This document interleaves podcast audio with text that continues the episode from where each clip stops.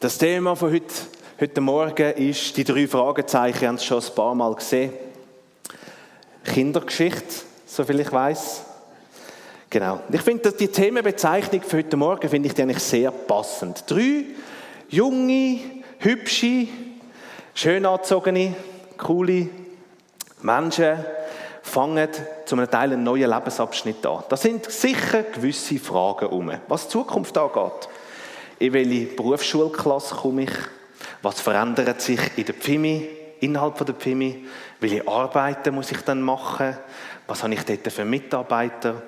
Gibt es vielleicht neue Schüler? Was verändert sich in meinem Alltag jetzt, wo ich den und die Abschluss im Sack habe?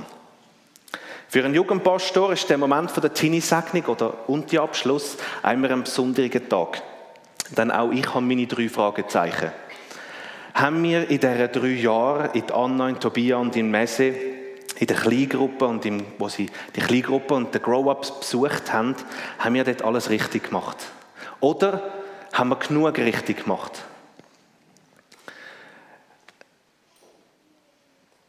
Haben wir können ihnen ein Leben mit und für Gott irgendwie schmackhaft machen? Haben sie können ihren persönlichen Glauben entdecken? Haben sie Raum gehabt zum Hinterfragen? Haben sie Raum gehabt zum Gott erleben? Haben wir ihnen im Glauben genug Rüstzeug mitgegeben, damit sie weiterhin im Glauben dürfen wachsen? Mehr als nur drei Fragezeichen. Und wahrscheinlich kann man dann die Frage irgendwann in zehn Jahren oder so kann man dann die mal beantworten. Es soll heute Morgen aber nicht einfach nur um Fragezeichen gehen, sondern es geht auch um Ausrufezeichen. Wir schauen miteinander die Geschichte von diesen drei in dem brennenden Ofen nochmal ganz genau an. Und wir sehen, dass Gott aus diesen Fragezeichen mit einem Ausrufezeichen geantwortet hat. Auch wenn wir in dem aktiven Theater schon einen Einblick in die Geschichte bekommen haben, möchte ich doch gemeinsam mit euch die Geschichte lesen. Wer eine Bibel dran hat, darf gerne aufschlagen und sonst wir sie projizieren. Kannst du mir schnell das Gerät legen? Danke. Dann möchte ich sie mit euch lesen. Es sind immer rechte Abschnitte, aber die, die Geschichte ist spannend. Die ist super. Daniel 3, Buch von Daniel 3, 1 bis 18, ist mal so der erste. König Nebukadnezar ließ ein goldenes. Oh, du, hast schon, du bist schon super. Genau.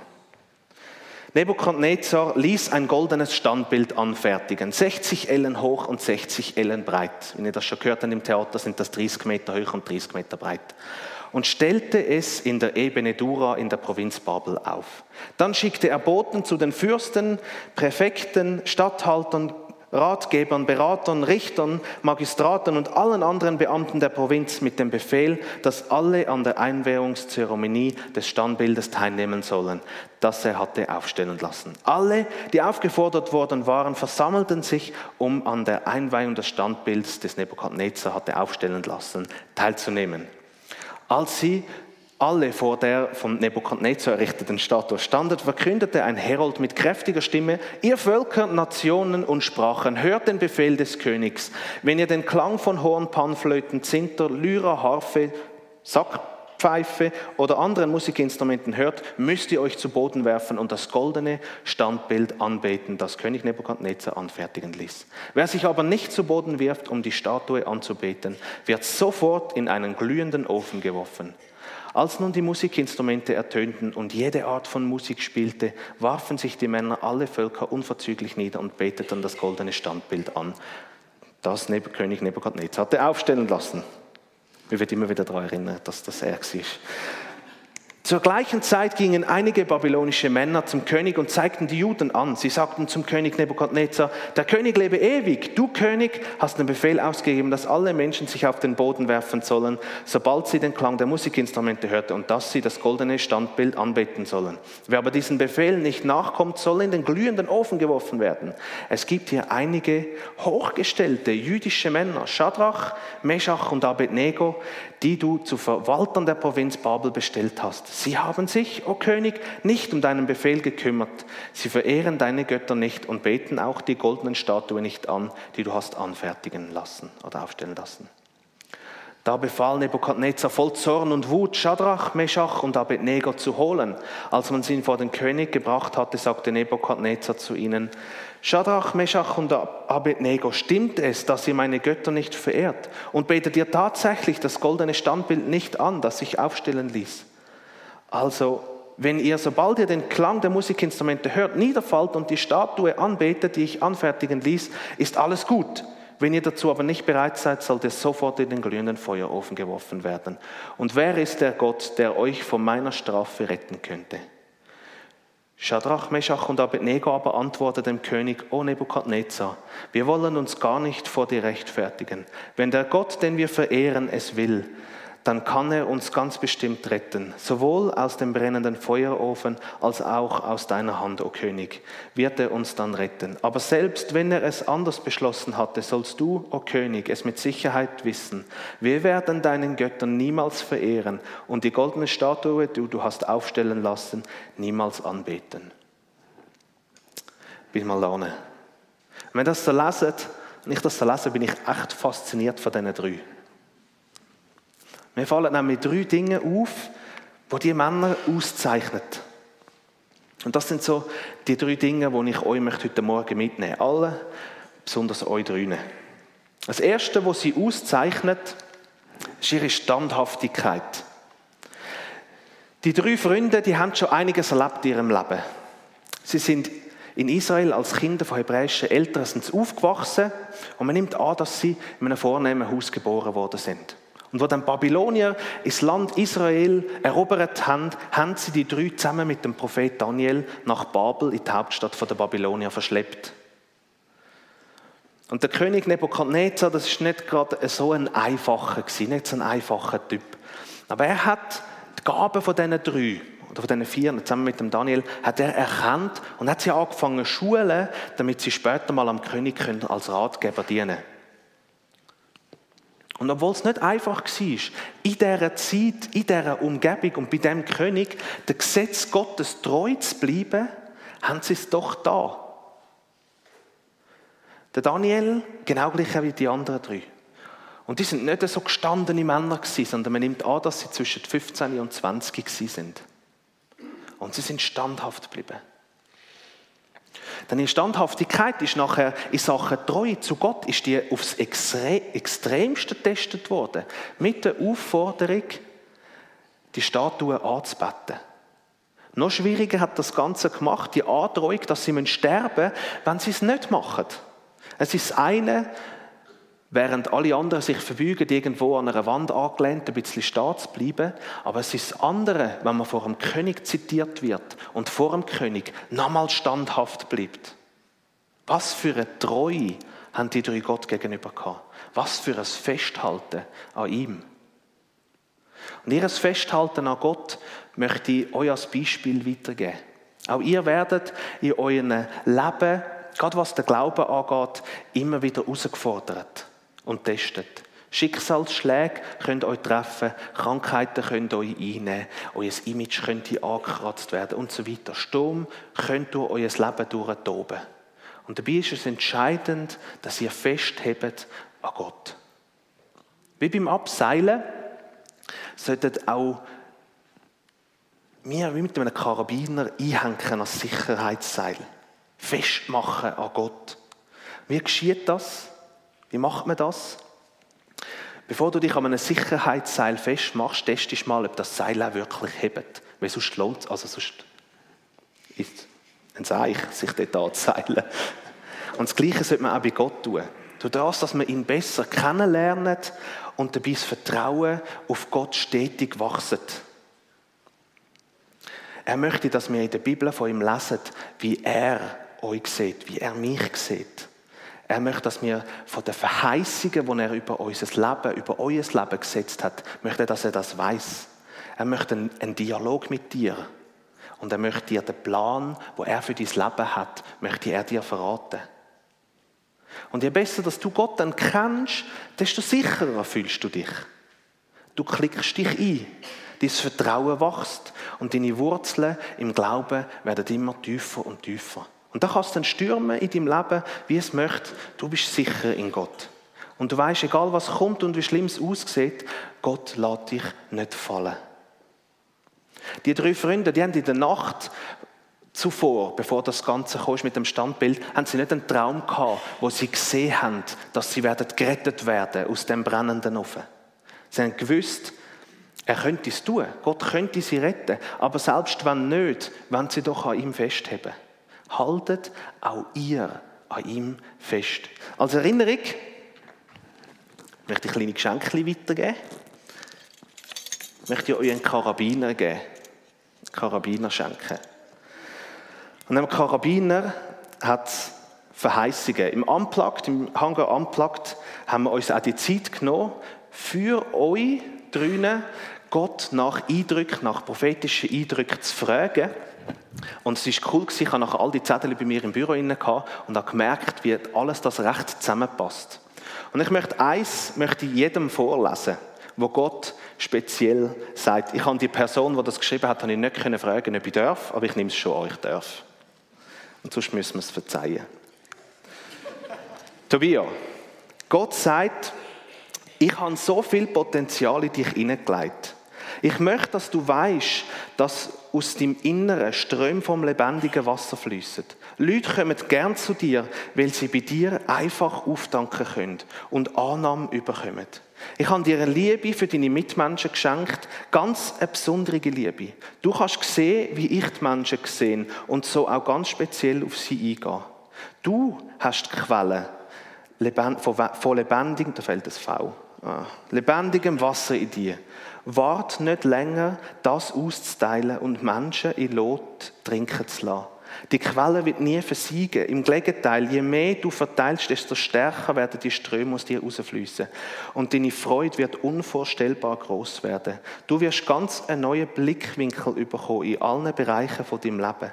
Denk immer daran, du bist ein Königskind und dir ist eine unglaubliche Macht gegeben worden. Du hast es in deiner Hand, die Welt zu verändern.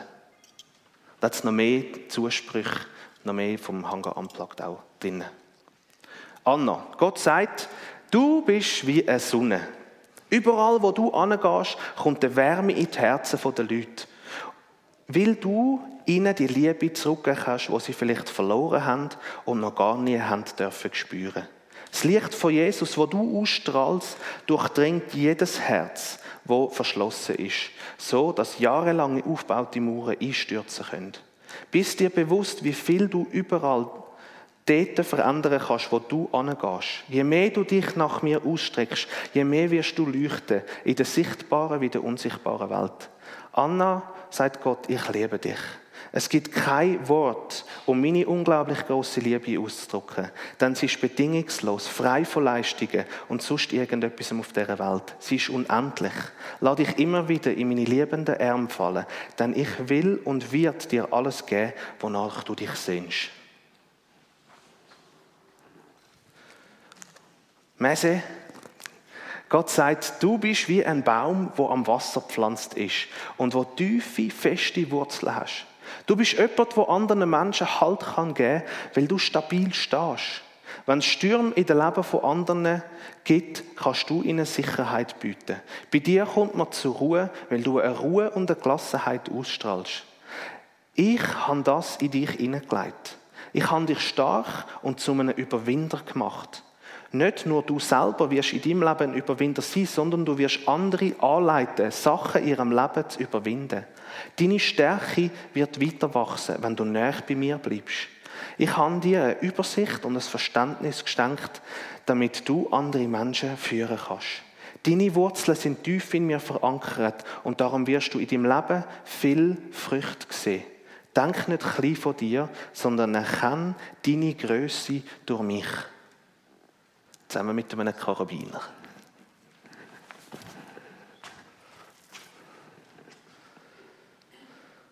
Leset die Sachen immer wieder als Ermutigung, dran zu bleiben, festzuheben und einzuklinken. Das Zweite und das Dritte, ich nehme das gerade ein bisschen zusammen, wo die drei auszeichnet, das ist ihre Mut, anders zu sein, weil sie Gott lieben. Die Liebe zu Gott von diesen drei ist so groß gewesen, dass sie den Mut hatten, nicht mit der Masse zu schwimmen, sondern entgegenzustehen. Sie stellen sich mit ihrer Standhaftigkeit vor allen Leuten bloß. Es wäre einfacher gewesen, auch am Friedenslieb, sie hätten sich einfach gebeugt vor dieser Statue und sie hätten innerlich zu Gott halt beten. Sicher wäre Gott auch gnädig in dieser Situation. Aber sie haben sich entschieden, keinen Kompromiss einzugehen, auch wenn das für sie den Tod bedeutet. Ich bewundere die Liebe zu Gott und ich frage mich, woher kommt sie? Wie ist sie entstanden?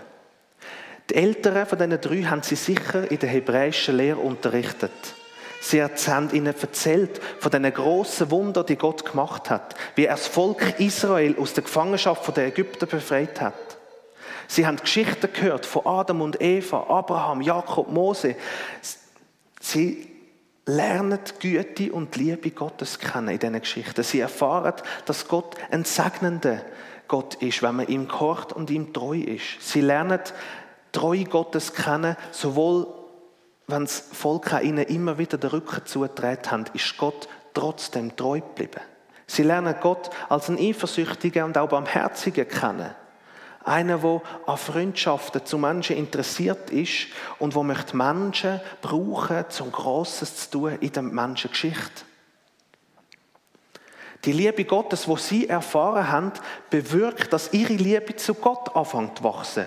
Sie haben das erfahren, was später dann Johannes im 1. Johannesbrief 4,19 schreibt. Wir wollen lieben, weil er uns zuerst geliebt hat.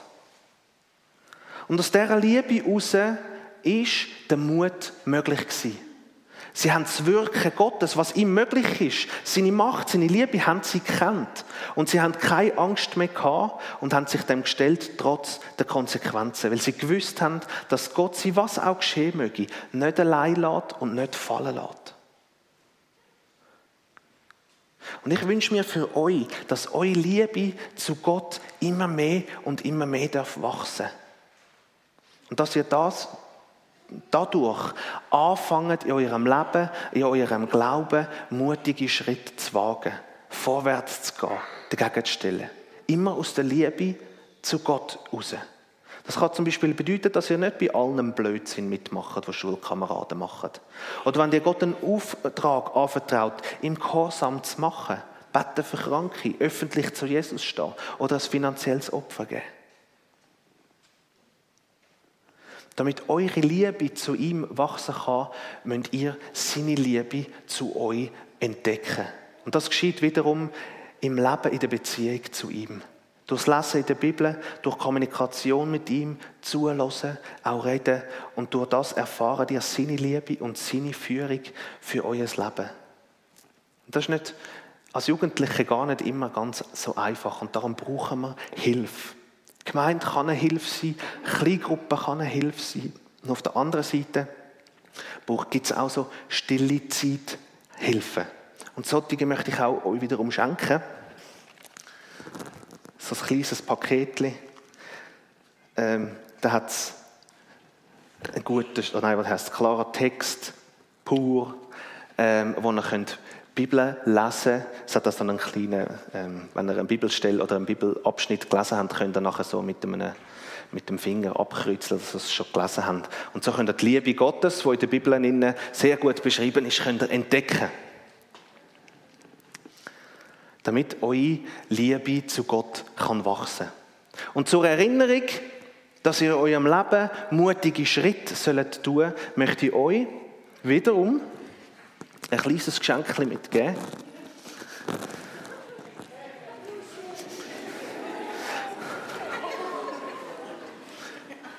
Du kommst zwei über. Ich kann es nicht auseinanderreißen. Bei euch habe ich es auseinandergerissen. Als Erinnerung, mutig vorwärts zu gehen, mutig Schritte zu machen in eurem Leben. Im Glauben etwas zu wagen. Genau.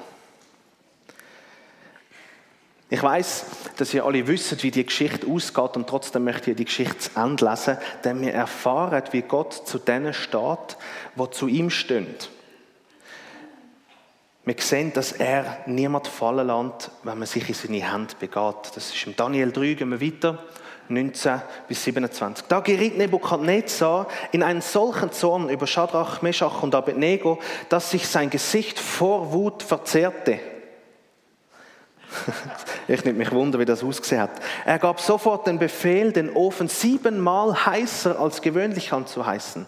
Dann beauftragte er einige der kräftigsten, kräftigsten Männer seines Heers, Shadrach, Meshach und Abednego, zu fesseln und in den glühenden Ofen zu werfen. So wurden diese Männer mitsamt ihrer Unterkleider, ihr Obergewand und ihre Kopfbedeckung gefesselt und in den Ofen geworfen, in dem das Feuer brannte. Weil aber der Befehl des Königs so streng war und deshalb der Ofen übermäßig angeheizt worden war, wurden die Soldaten, die die drei Männer in den Ofen geworfen hatten, alle durch die Flammen, die aus dem Ofentür herauszüngelten, getötet. Die drei Männer aber, Shadrach, Meshach und Abednego, fielen, gefesselt wie sie waren, in die Flammen des Feuerofens. Plötzlich sprang Nebukadnezar erschrocken auf und fragte seine Ratgeber, haben wir nicht eben drei Männer gefesselt ins ins Feuer werfen lassen? Ja, natürlich, Herr König, antworteten sie. Aber seht doch, rief Nebukadnezar, dort sehe ich vier Männer ungefesselt, die im Feuer herumgehen. Und sie sind völlig unversehrt und der vierte sieht aus wie ein göttliches Wesen.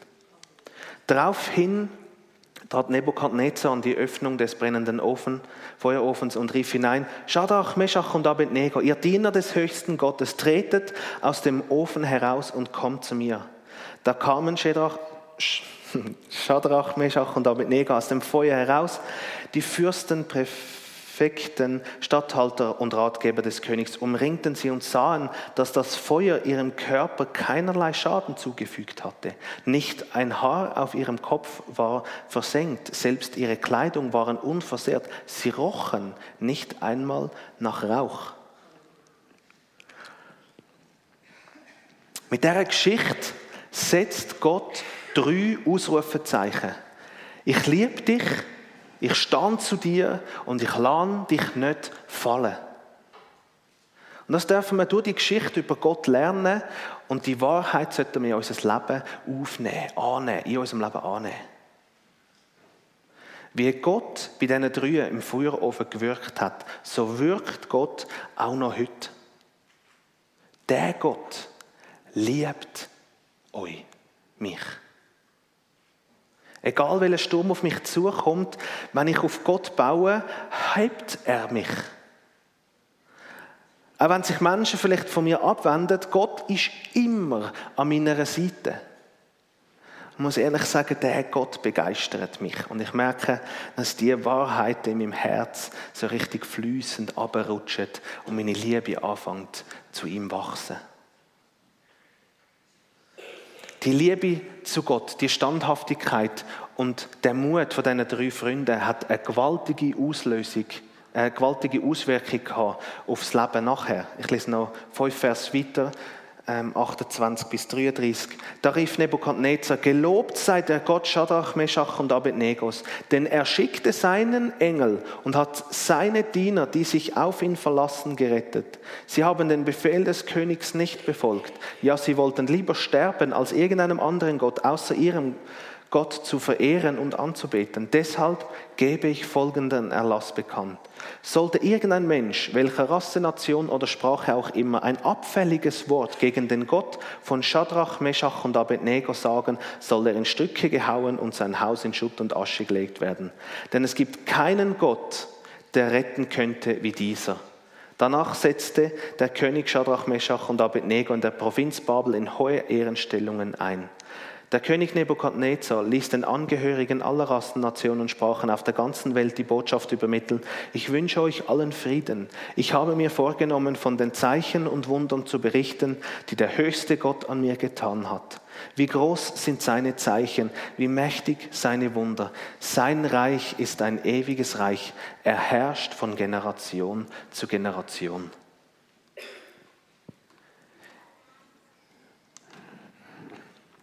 Ich glaube fest, dass eure Liebe zu Gott, eure Treue, euer Vertrauen, euer Mut Auswirkungen hat auf euer Umfeld und haben wird. Ihr werdet damit Zeugnis sein für Gott, es Licht in der Dunkelheit. Die Geschichte, die ihr als Thema gewählt habt, zeigt uns, dass es Auswirkungen auf ein ganzes Volk haben kann, wenn nur drei Menschen standhaft, mutig zu Gott stehen. Mit Gottes Wirken durch die drei Freunde ist das Leben vom König verändert worden und damit das Leben vom ganzen Volk. Und die drei sind jung gewesen. Und Gott hat sie gebraucht, Geschichte zu schreiben. Und genau gleich möchte auch er euch jungen Menschen brauchen, Geschichte zu schreiben in Uster, in Greifensee und in Wetzigen. Durch eure Treue, euer Mut, eure Standhaftigkeit werden die wie Lichter in der Dunkelheit scheinen. Und mit eurem Brennen werdet ihr andere anzünden. Und damit ihr euch an das könnt erinnern könnt, habe ich euch wiederum ein Geschenk. Es ist eher so ein weibliches Geschenk, eigentlich. Aber es hat ein elektronisches Ding drin.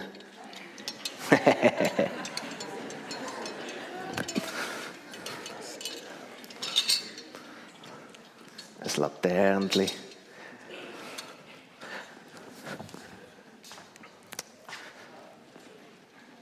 So könnt ihr Licht in die Dunkelheit bringen von dieser Welt. Wir haben einen wunderbaren Gott. Wir haben einen Gott, der Wunder tut. Einen Gott, der uns liebt. Einen Gott, der zu uns steht. Einen, der uns nie fallen lässt. Und ich möchte euch ermutigen, an ihm festzuheben, ihn zu lieben, ihm zu vertrauen und mit ihm zusammen mutige Schritte zu tun. Ich möchte zum Abschluss noch beten.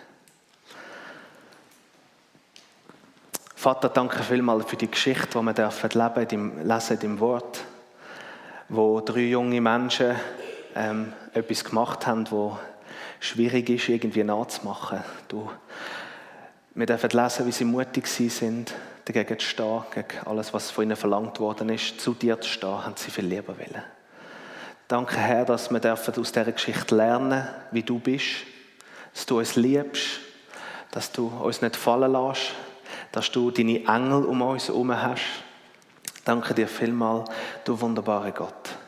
Danke, Herr, bist du bei uns, jeden Tag auf Schritt und Tritt. Und wir möchten wirklich an dir festmachen, uns, möchten uns festkleben an dir. Danke vielmals, Vater. Amen.